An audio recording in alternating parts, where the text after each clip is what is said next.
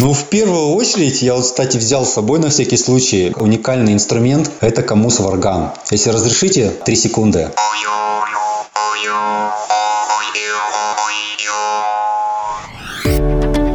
Спортмарафон. Аудиоверсия.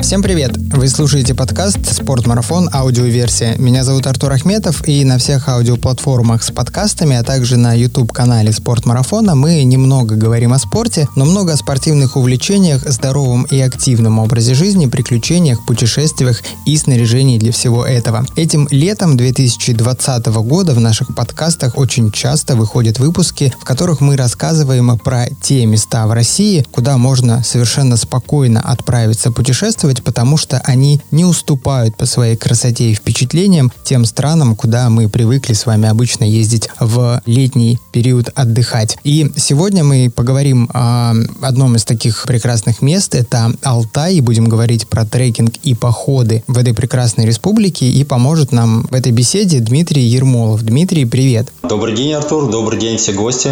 Буду рад с вами пообщаться. С Дмитрием мы разговариваем по телефону, и я вам представлю представлю Дмитрия. Дмитрий – инструктор международной категории по сноуборду и горным лыжам, гид по пешим трекам и автомобильным турам. В прошлом участник Кубка мира по лыжным видам спорта. Увлекается гитарой, резьбой по дереву, каякингом, испытывает настоящую страсть к сноуборду, различным видам спорта и автопутешествиям. Но нам сегодня особо важно, что Дмитрий с 2006 года, а это уже 14 лет, занимается активными походами по Алтаю и знает все его потайные уголки и, главное, маршруты к ним. Но вот эту информацию я собрал по потайным уголкам интернета. Все ли здесь верно? И, может быть, я забыл что-то важное про вас упомянуть? Да нет, в целом все нормально. Все, как я хотел, чтобы люди слышали обо мне. И, в принципе, мне это нравится. А, Дмитрий, а можете немножко рассказать про себя? Как вы вообще, в принципе, начали ходить в походы? И почему теперь ваша жизнь связана с Алтаем? Моя история вхождения на тропу походов не совсем классическая. Мои друзья, коллеги часто вспоминают, как с начальных классов или вообще до школы уже куда-то шли или на чем-то сплавлялись. И зная мою нынешнюю жизнь, не совсем не верят, что жизнь в тайге, в горах, у реки я пришел уже в относительно зрелом возрасте, когда уже создал семью. И жил я в городе, и не в горах, как живу сейчас. Началось, я думаю, с велопутешествия по Европе в 2002 году, когда мы с друзьями ехали на велосипедах Германия, Бельгия, Нидерланды, Франция. И финишная наша часть была в Париже. И там была такая знаковая встреча на мой день рождения. Так случилось, что мы встречали его на Сен-Жумане у нашего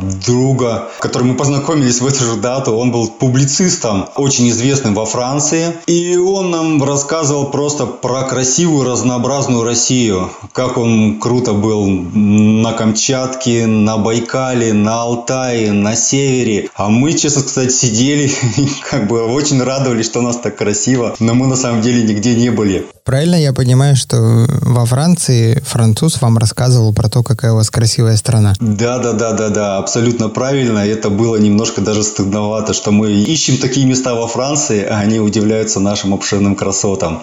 И в итоге я увлекался горными лыжами, и мысли, почему я мечтаю о отпуске, и какие счастливые люди, которые там живут, меня постоянно как бы терзало. Почему я должен копить деньги, работать, и потом приезжать туда, смотреть все это счастье, и потом с тоской оттуда уезжать. И, соответственно, так случилось, что в 2006 году я впервые посетил Алтай со своей семьей, ну тогда еще небольшой. И потом у меня после возвращения, ну, мы проехали на автомобиле, сделали радиальные выходы, получилось доехать вместо стартового к Белухе, в село.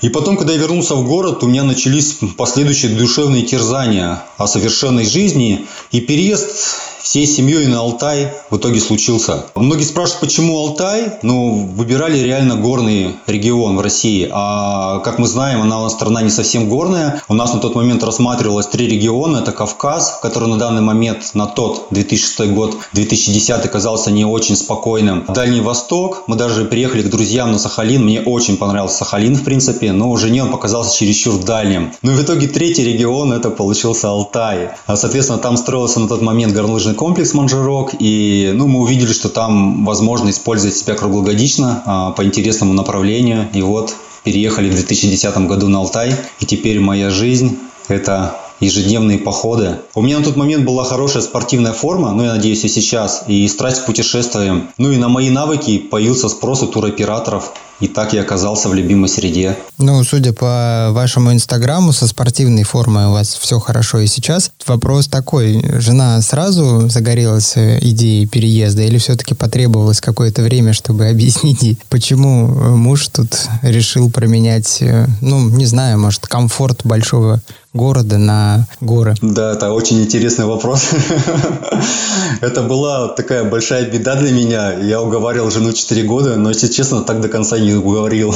То есть она поехала на Алтай как декабристка. Все это время, пока я ее уговаривал, она подговаривала всех моих друзей, что я лишаюсь работы, комфорта, что мы там будем делать. Да, природа природой, но дети, увлечения, в то же время комфорт, заработок, как вообще это все соединить воедино. Но в итоге приняла мою сторону, как настоящая ведическая жена, и пошла за мужем с маленькими детьми. Здесь мы купили дом, небольшой участок и начали строиться. Ну, такой период был достаточно тяжелый, физический. Ну, как бы получилось реализовать. Теперь у нас есть клуб со всем необходимым снаряжением. Так что Сейчас радуемся, жена очень довольна. Здесь она сделала железную дистанцию по триатлону и, в принципе, сейчас говорит всегда спасибо, что у нас это получилось. Сколько прошло времени с момента переезда на Алтай, когда она сказала, ты был прав? Ну, я думаю, что а, на второй год, когда она отучилась на инструктора по горным лыжам, и то ну, для нее это было совершенно необычный навык, что она может а, доносить до людей ту полезную информацию. И она так втянулась в работу, и сейчас видно, что это ее призвание просто. То есть она сейчас круглый год в системе горных лыж или роликов, и в принципе ее душа поет. Вот сейчас она поехала собирать траву зверобой. То есть сейчас нынешней жизнью она очень довольна. Дмитрий, ну это очень здорово, что несмотря там на вот эти преграды, можно сказать, не сдались вы перед своей мечтой, и вот так все повернулось у вас. Потому что если бы вы не стояли на своем, то, возможно, мы бы с вами сейчас не разговаривали. Пример ваш очень хороший, характерен. Давайте тогда про пользу для наших слушателей. Вот тема наша сегодняшняя – это трекинг и походы по Алтаю. У нас, кстати, есть подкаст, записанный с Антоном Свешниковым. Он посвящен каякингу на Алтае. Оставлю я ссылки на этот подкаст, вы можете тоже его послушать. А это я для наших слушателей. Если мы говорим о трекинге и походах, что они собой представляют, чем характерен трекинг на Алтае, и если, например, сравнивать его с какими-то другими регионами нашей страны, и вообще есть ли смысл сравнивать Алтай с другими регионами? Это вообще мега вопрос, который я ждал, что вы зададите, потому что, говоря с друзьями или когда друзья спрашивают, может, куда-то съездим, ну, вот, в частности, мой друг тоже Константин говорит, да куда ехать-то, здесь у нас есть все. И вот если сказать вообще одной фразой про Алтай, здесь есть все. Вот, допустим, сидят здесь представители со всей России, и они мне говорят, а это есть? Я говорю, и это есть тоже. В первую очередь, Алтай – это место для всех уровней подготовки. Хотите сделать первые шаги? Много вершин с перепадом в 200-400 метров. В полдня или в день с одной ночевкой, с головокружительной панорамой. То есть без проблем. Приехали на машину, увидели гору, прекрасный холм, прекрасная долина Катунь, ну просто мечта фотографа. Есть радиалки в полдня, так и автономно несколько недель без проблем. То есть две недели бродите и нету проблем, что вы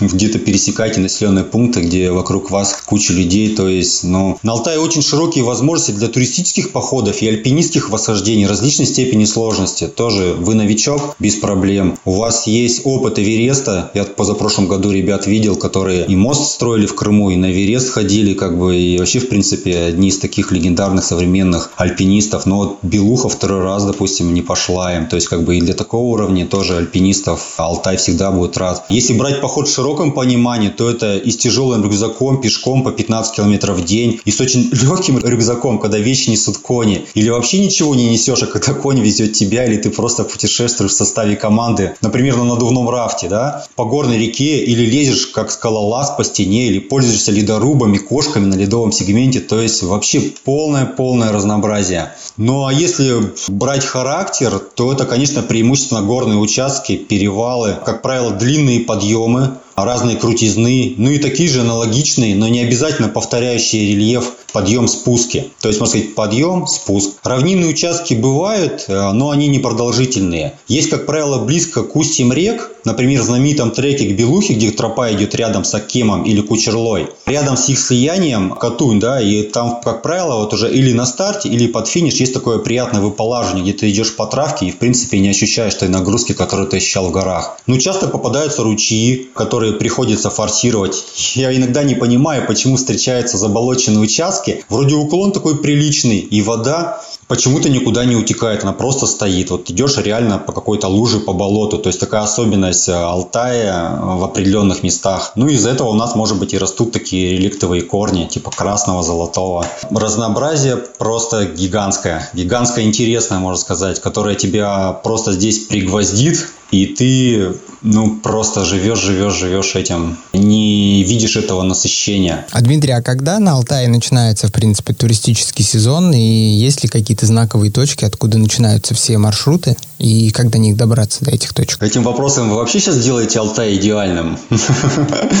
Алтай можно смотреть вообще круглый год. Люди, которые после походов становятся друзьями, это ж обычно, да, вы там пережили много что, и уже потом идет полное общение постоянно. Они приезжают обычно уже потом не летом, чтобы захватить как раз уединение и ничем не страдают по этому поводу. А я ходил в Белухе ранней весной и поздней осенью, и были в этом, ну, просто громадные плюсы. Может, просто маршрут поддается редакции. Например, перевал Ратурек, ну или почти все, что сверх трехтысячные высоты, стоят под снегом 7 месяцев, и ты просто выбираешь в этот период маршрут по долинам рек. Но к точке притяжения все равно приходишь, то есть подходишь к озеру Акем и созерцаешь эту прекрасную белуху. Ну, если говорить в таком общепринятом понимании, да, когда самый высокий туристический сезон, все-таки понятно, что можно ходить круглый год, но на какое время приходится пик сезона все-таки? Ну да, самая большая проблема как раз вне сезон, это холодные ночи, да, получается, которые уже сильно добавляют контраста, и то, что замерзли озера. То есть, когда приходишь к красивому озеру, допустим, Тетужакенскому, Кучерлинскому, Шавлинскому, допустим, в конце мая, не пробежаться ли нам,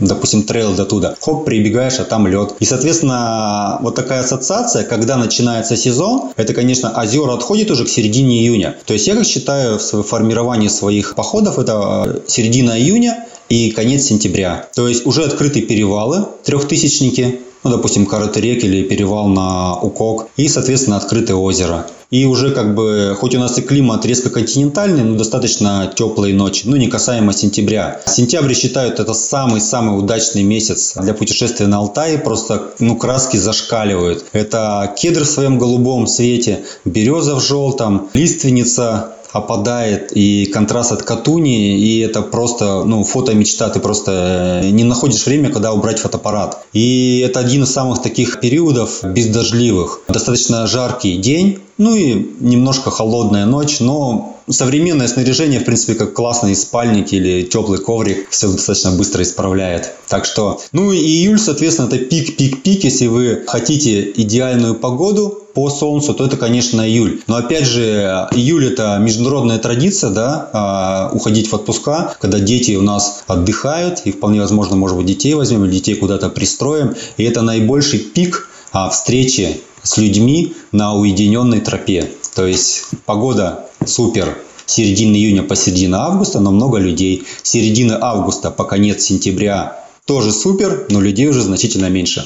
Ну и если трансфер обсудить, то, ну, в принципе, вот с этого года очень удачно настроено авиасообщение. К нам стали летать три авиакомпании с Москвы, также с Новосибирска, с Екатеринбурга. И, что немаловажно, у нас запустилось внутреннее сообщение по очень хорошей цене. То есть, фактически, если мы идем к Белухе, у нас есть авиарейс, две с половиной тысячи рублей стоимость в одну сторону. В принципе, это очень соизмеримо а, с автомобильной заброской, но по времени это, конечно, просто небо и земля. Или 40 минут или 7 часов. Три рейса из Москвы, это мы говорим про Горно-Алтайск, правильно? Да-да-да, рейсы из Москвы, это Горно-Алтайск. Ну, бывает, конечно, люди экономят и летят до Барнаула и до Новосибирска, но это убитый день в дороге, то есть в одну сторону. Что от Новосибирска 500 километров, это полновесные 7 часов. То есть идеально рассматривать приезд все-таки в Горно-Алтайск. У нас нету железных дорог, но вот самолетами все нормально стало.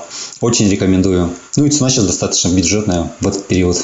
Алтай называют краем тысячи озер, а их там действительно тысячи или никто на самом деле не считал? О, это тот же самый вопрос, как про Финляндию, наверное, да, получается. То есть Алтай действительно, наверное, цифры такой нету. У нас есть место классное на Улаганских озерах, панорамная площадочка, где такая потайная тропка, флаговая гора. И ты заходишь и просто теряешь, сколько же озер перед тобой. Ну, насчитываю 14, 12, как бы, и они идут, идут, идут, идут, идут. И, в принципе, я даже не знаю, где еще такая концентрация красивых озер есть, чем на Алтае. Перечислять можно и перечислять. Акем, Шавлак, Кучерла, ну, Дерышколь, ну, вообще просто. На весь наш подкаст будет разговор про озера. Но все-таки какие-то знаковые озера давайте упомянем, потому что мой следующий вопрос, он был как раз-таки про точки притяжения основные, да, понятно, что всех их мы перечесть не сможем, но вот может быть там топ-5 или топ-10 тех самых мест, куда в принципе, ну не то чтобы стремятся попасть все, да, но которые вот по вашему опыту, а он у вас там 14-летний, что следует посмотреть, вокруг чего строятся обычно маршруты людей, которые прибывают на Алтай? Алтай? Ну, тут э, можно сказать, что со стороны эзотериков и писателей был большой вклад в привлечение людей. Весь Алтай – это одно сплошное притяжение. Это мощный магнит, как писал Рерих. Если это иностранцы, что достаточно поток большой, то, конечно, это гора Белуха. А если они водники, то это долина реки Башкауса, ее книга легенд Book of Legend и долина Чуи, где у нас легендарный Можайский каскад. То есть иностранцы реально знают наши реки, это мека водного туризма и гора Белуха. Для русских это связь эзотерика, экспедиция Рериха, долина Ярлу, да, ворота в Шамбалу, последняя битва добра со злом, скифы, Чингисхан, шаманы, йоги, петроглифы, все смешано это в районе Белухи. То есть, что я только про Белуху не слышал, кто туда только не идет. То есть, ну, считать Белуху, ну, это однозначно точка номер один. Соответственно, Телецкое озеро, все советские маршруты, которые там пронумерованы, проходили рядом с Телецким озером. Гора Актру, да, Северо-Чуйский хребет, это единственный альп-лагерь, где у нас альпинисты проходят свою подготовку. Это вершина, которая видна с красивейшей дороги России и одной из красивых дорог в мире, которая входит по рейтингу National Geographic в пятерку. С Чуйского тракта ты видишь эту Актру,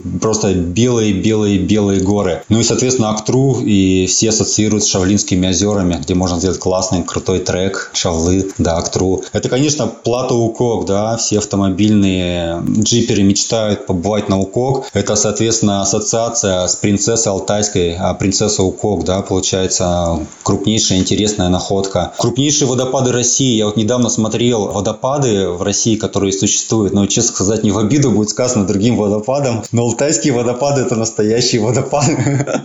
Или водоскаты такие полноценные, или такое шикарное падение просто. Это опять же водопад Чар, да, получается. Водопад Куркуре, водопад Текилю. Ну там пафосные небольшие там Корбу, как бы, но вот эти три водопада, Учар, Куркуре, Текилю, это просто шедевр для души. Дмитрий, ну даже если сравнивать названия водопадов, да, те, что вы называете, и какой-нибудь водопад Девичьи слезы, ну, конечно, несравнимо даже по названию. У нас тоже есть Девичьи слезы.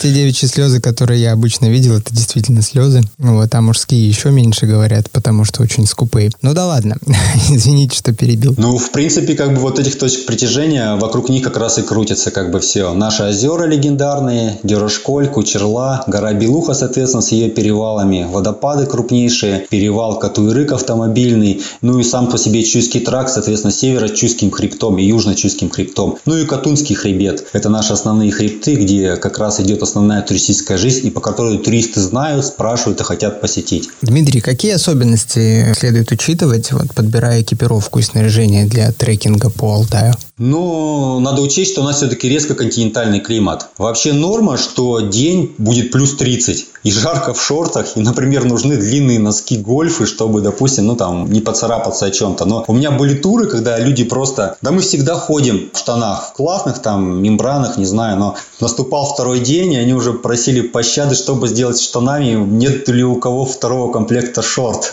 Ну а ночью, соответственно, бывает плюс 2, где мечтаешь о шерстяных носках и теплом коврике. Ну и и из-за частых ручьев и заболоченных, а из заболоченности я ношу с собой обязательные с защитой мыска и с хорошей фиксацией ноги сандалии. Ну или очень легкие кроссовки, с которых стекает вода. Многие носят с собой сапоги, но, мне нравится стиль fast and light и как-то до сапогов как-то не совсем безопасно кажется и на острых камнях. Ну чем легче, тем больше возможностей насладиться красотой, не сражаться с тяжелым рюкзаком. Ну и конечно регион у нас не с самым большими осадками, но не случается и защита от дождя с капюшоном всегда в радость. Ну а что касаемо обуви, то к ней, конечно, должны быть самые высокие требования. Хорошая подошва на острых камнях, что часто с тяжелым рюкзаком всегда в помощь. Почти на 100% срабатывает момент, когда люди берут обувь в последний раз на Алтай, а потом типа выкинем. Но это часто типа наступает во второй, э, третий походы, и хорошо, если в группе есть скотч, а то получается приходится и вообще страдать. То есть, ну на Алтай надо реально брать проверенную обувь с хорошей подошвой. Я лично имею всегда две пары обуви, в которые могу ходить. Одна очень легкая для кемпинга, бродов и гладких троп, и одна с усиленной подошвой.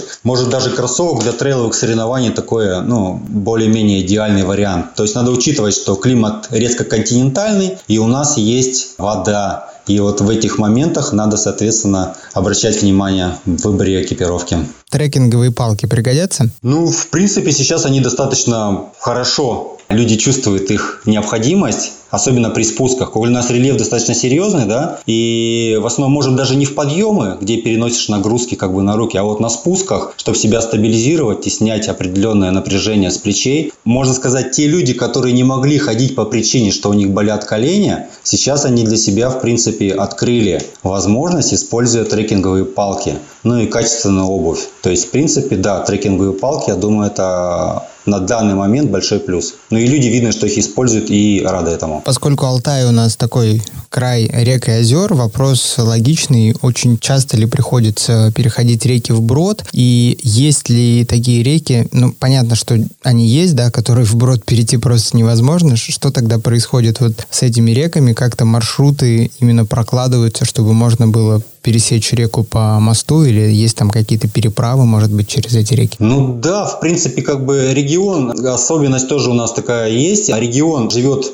животноводством, и почти во всех долинах есть ну, как сказать, определенная традиция, что там пасутся стада, да, получается. И в связи с этим а, через все крупные реки, чтобы а, была ротация, есть мосты. И, как правило, мы планируем маршруты. Допустим, на те же Шавлинские озера ты переходишь а, Чую в районе моста. Река Кучерла, река Кем тоже имеют под собой мосты. Ну и туристическая сфера, в принципе, как бы а, развивается. И конюхи часто поддерживают мосты в очень хорошем состоянии для того, чтобы, соответственно, предлагать услугу по аренде коней. В принципе, вот этих мостов э, через крупные реки хватает, чтобы сделать грамотно маршруты. Но у нас регион водный. Ну, просто мега водный. Ты идешь ручей, идешь ручей, идешь ручей. И, в принципе, эти ручьи нормально форсируются. Без специального какого-то снаряжения, ну, с осторожностью. И, в принципе, вот такую необходимость, что как-то вода мне мешает, э, я чувствую только зимой. Когда иду, допустим, на Каракольские озера, и там часто ты форсируешь реку Ликманар, ты туда идешь, форсируешь, как бы пытаешься куда-то там прыгать, как-то спасаться, и потом на обратном пути ты просто ищешь, как бы вообще это все дело обойти. Каких-то специальных требований, снаряжения регион Алтай не предоставляет для своих туристов. А воды много, но с ней можно справиться. Гермомешки всем в помощь. Да, да. Гермомешки, да. Это большое открытие. Документы, все вещи. Очень компактно. Да, да, да. Вы правы. Ну, раз заговорили про документы, тогда вопрос следующий. Алтай граничит у нас с э, тремя государствами, если мне не изменяет мое знание географии и визуальная карта в моей голове. Что там у нас с пропускным режимом в этих территориях и насколько часто там привычные какие-то трекинговые маршруты проходят по особо охраняемым территориям, и что нужно учесть в этом плане, планируя свой трекинговый маршрут? Ну да, большинство интересных маршрутов как раз и проходят на приграничной территории. Но для россиян обязателен внутренний паспорт, то есть именно внутренний, а не заграничный. Это, допустим, район Белухи, весь Усть-Коксинский и Кошагатинский район. То есть, по сути дела, чем дальше в горы, у нас, по сути дела, горный массив, только Актру, Северо-Чуйский хребет частично как бы не приграничные. А остальные, в принципе, пограничники сейчас стали достаточно квалифицированные и бродят везде, и встретить их достаточно просто и достаточно часто. И, в принципе, есть регион, допустим, район, как Плато Укок, там нам нужен не просто а, российский паспорт внутренний, но еще и специальное разрешение, которое стихийно сделать не получится, а придется его заказывать и ждать э, месяц. А касаемо иностранцев, так им надо полноценных два месяца готовить пропуски, чтобы они присутствовали на наших территориях. То есть паспорт обязателен, обязательно его прячем от дождей и показываем, предъявляем по требованию пограничников, которые, как говорил, уже достаточно часто эти требования. А пропуска оформляют в электронном виде на сайте э, погранслужбы российской, да? Да, да, да, на сайте Федеральной службы безопасности есть у них раздел, э, достаточно мобильно, корректно ребята работают, и в принципе ни разу не было таких сбоев, чтобы они отказали просто так или что-то не сделали. Да, вы правы. Заказать можно и забрать его, допустим, в какой-то погранчасти по заказу или в Усть-Коксе, или в Кошагаче, или в Горно-Алтайске. Что по поводу особо охраняемых природных территорий? Ну, особо охраняемые природные территории, соответственно, их посещение по предварительному согласованию с администрацией. Но, опять же, можно сказать, что самые известные и востребованные треки находятся все-таки, граничат они с этими территориями, допустим, Салюгемский парк, когда идешь а, по верхней Оройской тропе, там какую-то часть рядом проходишь. Но большая часть, она находится вне заповедных зон. То есть есть у нас природный парк Белуха, допустим, а, где особый режим, но эту территорию не надо согласовывать с администрацией. Ну и, соответственно, если у нас будут треки по левой части Телецкого озера, то, соответственно, она заповедная, и там, получается, тоже есть природный заповедник, который только по согласованию с администрацией. Или очень популярный водопад Учар, тот же самый. Ты идешь, проходишь блокпост, но там все решается просто, администрация тебя записывает, предварительно пропусков никаких не надо. Так как это очень популярный трек сейчас, администрация заповедника сделала все, чтобы не ставить препонов для гостей. И более того скажу, она делает даже тропы, маркирует их, ну, вот это единственное место, в принципе, где маркируют тропы и делают переправы то есть видна работа сотрудников заповедника. Как раз мой следующий вопрос, частично на него ответили. Хотел спросить про инфраструктуру популярных маршрутов, про размеченные тропы, есть ли там специально оборудованные места для ночевок, или это такая ну, не очень характерная для Алтая черта. Тропы, можно сказать, вот по большей части они не размечены, но очень хорошие. Есть ответвления, и я частенько слышал, что гид, идя по новому маршруту, уходил не по той тропе. Но ориентирование здесь достаточно простое из-за множества рек. И зная принципы, заблудиться достаточно сложно. А просто намотать лишние 5 километров, ну, такое бывает. Европейцам это нравится и удивляются, почему нет маркировки. А у нас был такой случай э, про маркировку, когда бежали трейлы рядом с Белухой, и там в середине трейла ребята, когда бежали, они просто не увидели маркировку, хотя организаторы это делали. И потом объяснили конюхи местные, что типа кони пугаются маркировки, незачем там оставлять какие-то следы. То есть это, можно сказать, такой местный менталитет своеобразный, типа нечего тут этот мусорить своей разметкой ни красками, ни чем-либо другим. Как бы стоянки, они отмечены большим прибыванием людей, да, наверное, в наиболее удобных и правильных местах стоянки. То есть есть костровище, ребята, соответственно, пользуются этими костровищами. Но такой особой маркировки нету. То есть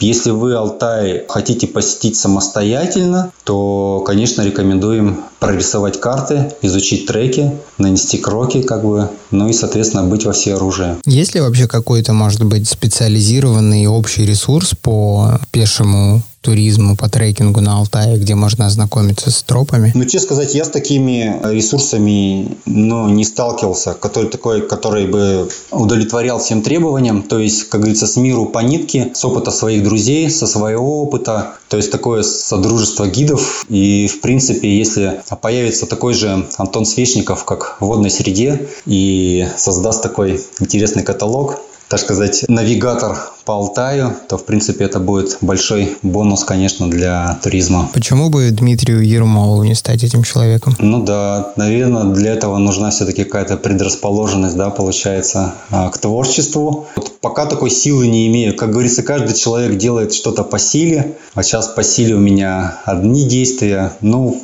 как бы, может быть, в будущем, как говорится. Но на самом деле, как бы, это очень интересный момент, если кто-то реализует. Я думаю, многие встанут на сторону этого человека и будут помогать ему а, всеми силами. Мне очень нравится, как перетекает наш разговор органично из одного вопроса в другой, потому что как раз сейчас мы поговорим о том, что по силе каждому. А именно, давайте по примерам маршрутов по Алтаю. Понятно, что их, наверное, может быть бесконечное множество, но время нашего подкаста не бесконечно. Есть некий хронометраж, который мы периодически нарушаем, поэтому особо себя в рамки можно не загонять. Но все-таки, если слушатели нашего подкаста заинтересовались Алтаем, ну, у каждого из них есть свой уровень подготовки, хотелось бы, чтобы вы привели примеры маршрутов для новичков, для тех, кто уже имеет э, опыт каких-то походов, ну и для тех туристов, которые любят автономку на 10 дней. По порядку, с чего удобнее начать? Ну, удобнее, конечно, наверное, с новичков, потому что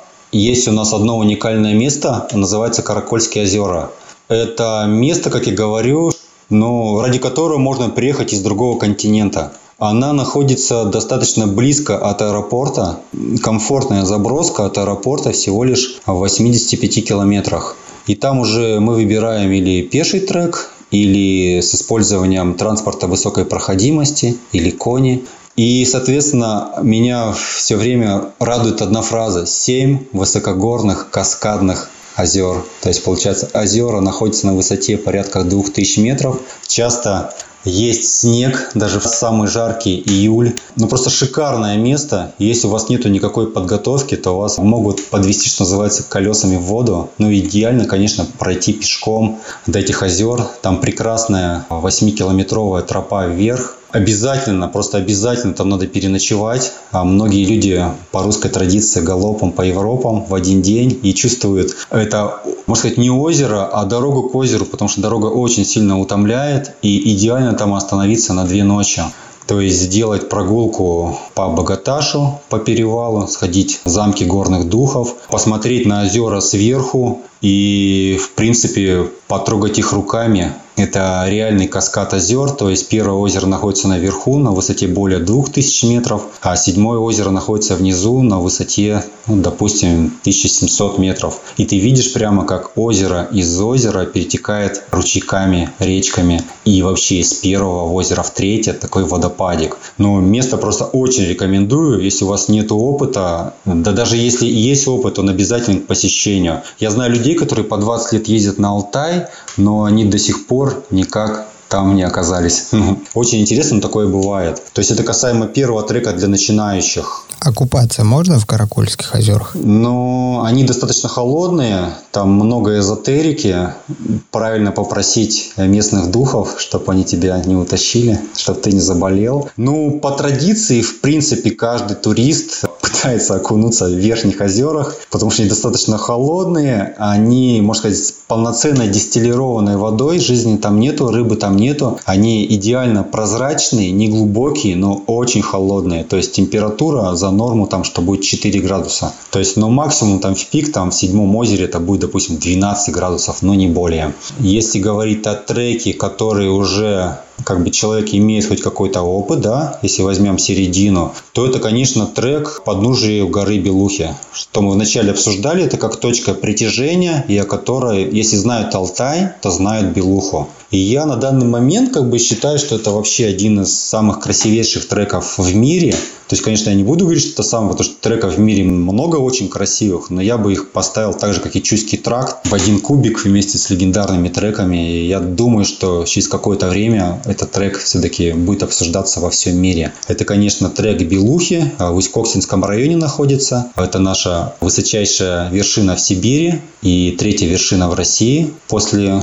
Эльбруса и Ключевской сопки на Дальнем Востоке. И Просто очень красивая тропа. Старт через тяжелый перевал Кузуяк. Потом уходим через реку Акем. Идем вверх. Там по пути нам встречается один из красивейших водопадов, как я говорил, водопад Текелю. Перевал Сарыбель, просто с потрясающими видами. Когда наверх поднимаешься, это практически, можно сказать, одно из единственных мест, откуда вообще постоянно видно Белуху. Как правило, ты когда подходишь к Белухе, допустим, через Акем, Белуха тебе открывается только когда ты уже подошел к самому озеру, то есть она всегда закрыта. А тут ты идешь и созерцаешь эту красоту. Спускаешься, соответственно, к Акему, кучу радиальных выходов, такие как долина Семи озер, озеро Горных Духов, сам Ледник, озеро Кемское, долина Ярлу. И потом можно приятно уйти через верхнюю точку этого путешествия, через перевал Каратурек, высота более 3000 метров, когда в жару ты там почти всегда попадаешь на град. И можно уйти на прекрасных два озера. Кучерлинское и Дюрошколь. Дюрошколь само по себе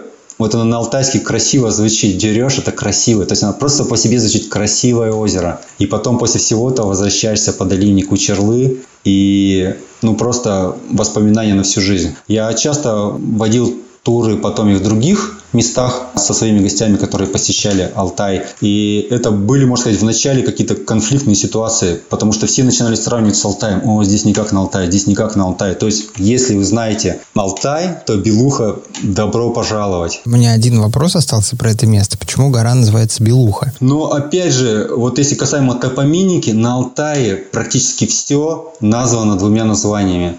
Ак и Кара. Очень много названий с Аккемом, то есть ак это белый, кора черный. Соответственно, белая гора Гора самая высокая, у нее много названий, тот же Уч-Сумер, допустим, то есть сочетаний с санскритом много. Но вот, э, вот такого ответа алтайцы вам не скажут, не говоря уже о нас, русских. Как правило, приходишь к какому-то водопаду, почему он называется Куркуре, как он переводится. Там, допустим, самый распространенный перевал «тише-тише». Ну, перевод, то есть не перевал. Спрашиваешь у алтайца, ну, нет, это не так. А почему так? О, так это вам сказали алтайцы, а вы кто? А мы теленгиты. То есть, как бы у некоторых народов есть память, и они себя приписывают не к алтайскому народу, а уже вот именно к общности племенной то есть тилингиты, тубурал, тубулары. И из-за этого получаются определенные трудности в переводах каких-то. И они, как правило, говорят, а зачем тебе перевод? Как смотри, как красиво. Кур-куре. Ну или там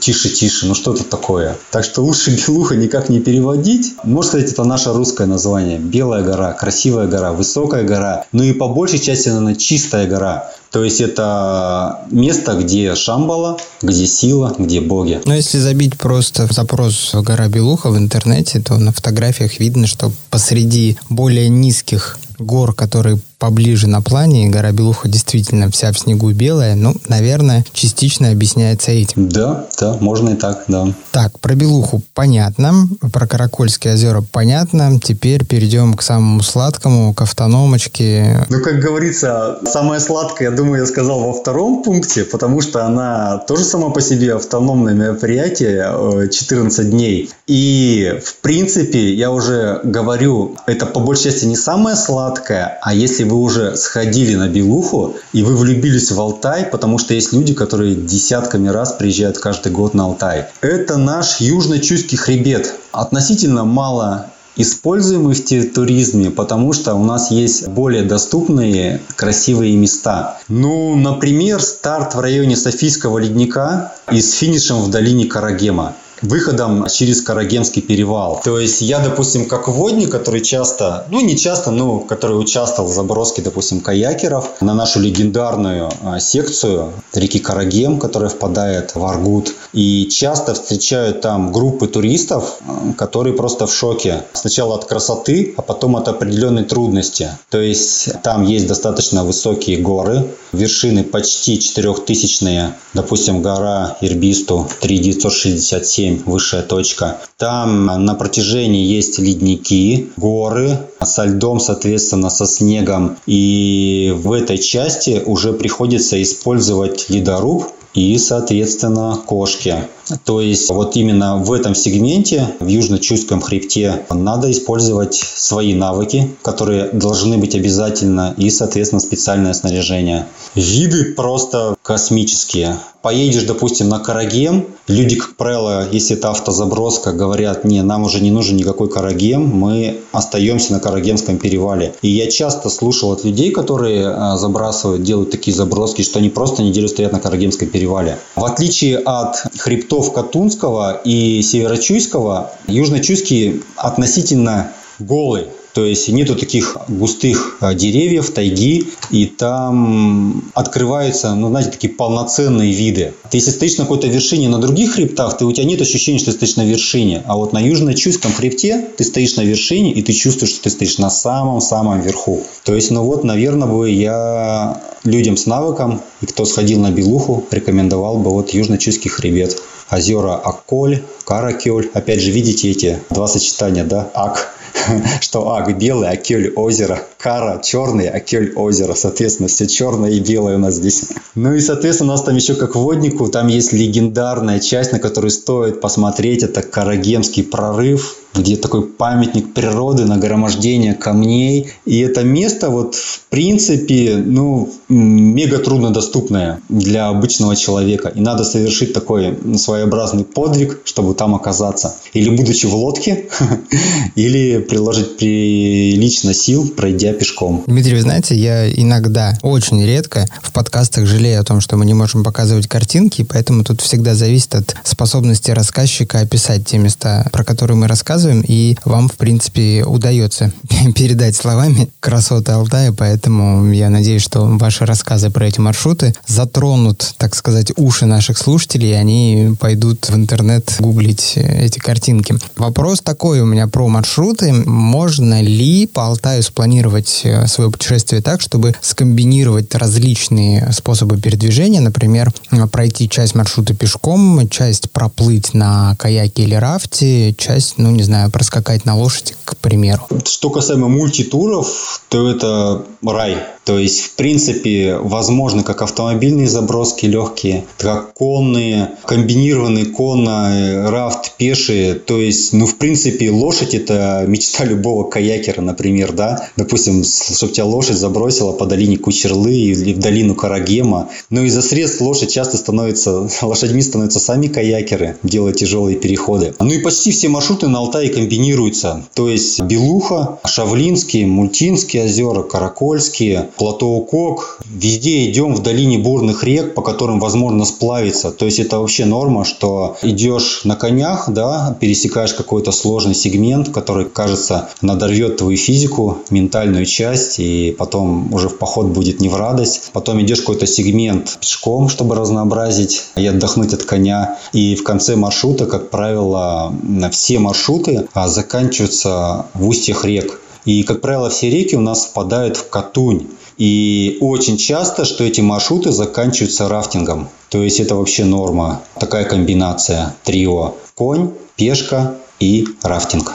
Очень рекомендую. Алтай – это такое место с очень сильной, мне кажется, этнографической составляющей, поэтому хотелось бы и об этом упомянуть. Вообще, что здесь с этнографическим туризмом? Является ли он там постоянной сопровождающей любого путешествия? И можно ли, например, путешествовать там не ночуя в палатке, а передвигаться от деревни к деревне? Можно ли там легко найти себе место для ночлега? Насколько дружелюбны алтайцы. Но вот что касаемо этнографии, то здесь не так все просто. То есть просто касаемо, когда вы планируете эту этнографическую встречу, запланировано на автомобиле, заезжаете куда-то. А другое дело, как я говорил, Алтай ценится а, своей уединенностью, сакраментальной такой частью, где человек уединяется с природой, и таких мест у нас очень много, что ты идешь и не видишь совершенно никаких населенных пунктов. И встречаясь с людьми достаточно достаточно редко, и в принципе ты хочешь от Алтая увидеть именно это. И если люди с какими-то запросами на культурную жизнь, допустим, как живет население, то у нас в принципе есть моменты такие, что да, села, которые стратегические, от которых начинают маршруты, там уже люди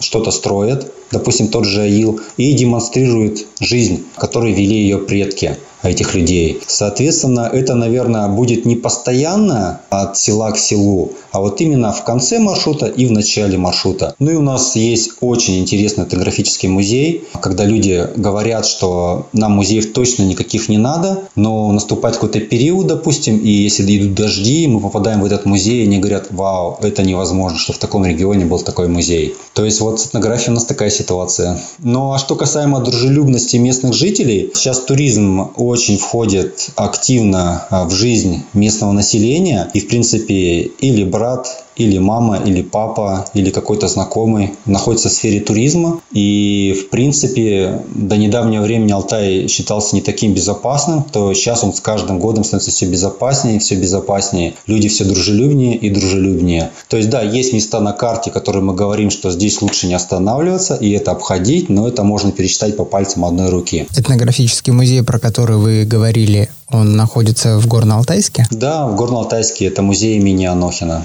То есть там можно раскрыть историю Алтая, а, разные самоцветы, а, животный мир, принцесса Укок, которая находится с плато Укок, она находится там. То есть, ну, очень интересно, очень масштабно и не похоже на провинциальный масштаб. Если после путешествия по Алтаю у нас осталось пару дней, что еще можно посмотреть, кроме музея в Горно-Алтайске? Ну, вот получается, аэропорт находится у нас рядом с Горно-Алтайском, и в принципе находится рядом со стратегическим местом Манжерок, откуда начинается в принципе вся жизнь на Алтае, активная жизнь. И от Манжерока, в принципе, если мы закончили маршрут, как правило, останавливаемся рядом с аэропортом, да, заключительный день, если мы не напрямую идем в аэропорт, то у нас есть Чимал, один островок такой интересный, с особенным климатом, там уникальным, и со своим островом Патмос. То есть определенное религиозное христианское место, откуда стартовало развитие христианства, когда пришла русская миссия на территорию Алтая. Очень интересно, в принципе, очень красиво. Потом есть Тавдинские пещеры,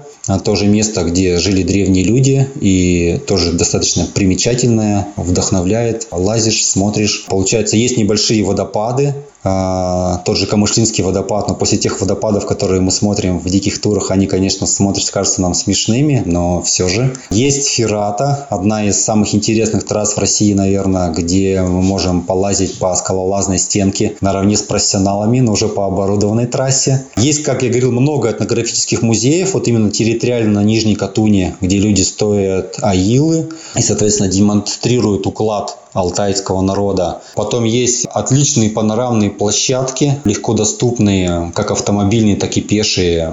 Та же канатно-кресельная дорога, допустим, если вы уже сильно утомились в походе, то можно на канатной дороге подняться на гору Малая Синюха в Манжероке и тоже просто восхититься и что это можно сделать на самом деле так просто. Ну и, конечно, если маршрут вдруг а, идет от долины реки Чулушман, соответственно, озеро Телецкое, это одна из наших жемчужин также, второе озеро по пресной воде в России после Байкала. Питерцы все время кусают локти, почему Ладога их меньше, чем Телецкое. Но достаточно глубокое озеро. Ну и, соответственно, велопрогулки, мастер-классы. Это все доступно вот именно на территории Нижней Катуни, недалеко от аэропорта. Дмитрий, ну и, наверное, не можем же мы с Алтая улететь без каких-либо сувениров. Что обычно люди покупают для того, чтобы увезти с собой частичку Алтая и привезти ее своим родственникам, которые еще на Алтае не были? Ну, в первую очередь, я вот, кстати, взял с собой на всякий случай. А, я ее беру постоянно в походах. Уникальный инструмент, ну, который часто встречается, в принципе, на том же Байкале. Это камус варган. Если разрешите, три секунды. Конечно, я сам люблю поигрывать. У меня есть алтайский варган.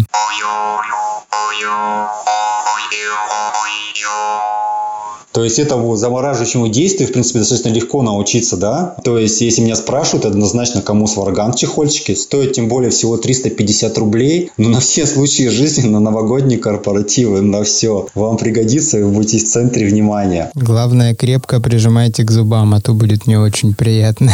Ну, потом это, конечно же, мед. То есть Алтай – это мед, мед, мед. Я сам, когда приехал, мы, наверное, съедали по банке а, меда в неделю. Ну, по литровой банке, не по трехлитровой. Сейчас, в принципе, эта тенденция сохранилась. Ну, скорость потребления немножко меньше. Все родственники, все друзья спрашивают мед. То есть алтайский мед – это реально уникальный продукт. Соответственно, травяные чаи тоже как бы э, в походах мы все время употребляем чай. Люди также это нравится, как бы э, у нас необыкновенно душистая смородина черная. Когда вы привезете своим друзьям, родственникам травяной чай, я думаю, это будет тоже впечатляюще. Кедровые шишки То есть Алтай – это одно из мест, где в промышленных объемах заготавливается кедр, кедровая шишка, кедровое масло. Ну и БАДы. Я вот сам часто употребляю, допустим, а, живицу на кедровом масле или на подсолнечном. То есть практически решает все проблемы с порезами, с ранками. То есть если подвести камус, мед, травяные чаи, кедровые шишки и БАДы. То есть это, наверное, топ